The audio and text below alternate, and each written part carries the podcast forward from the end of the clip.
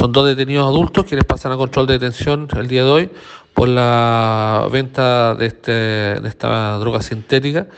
Fueron más de 20 gramos de esta droga llamada en el, en el ambiente delictual como TUSI y eh, además de dinero efectivo y una pesa. Esta situación nos tiene bastante preocupados eh, toda vez que hemos detectado en las últimas incautaciones bastante drogas sintéticas, así que esperamos que, que, que no, que no aumente este tipo de, de, de comercialización de droga y es por ello que estamos trabajando de manera ardua en controlar y fiscalizar a todas aquellas personas que, que de una u otra forma pueden presentar algún indicio de, venta o similar.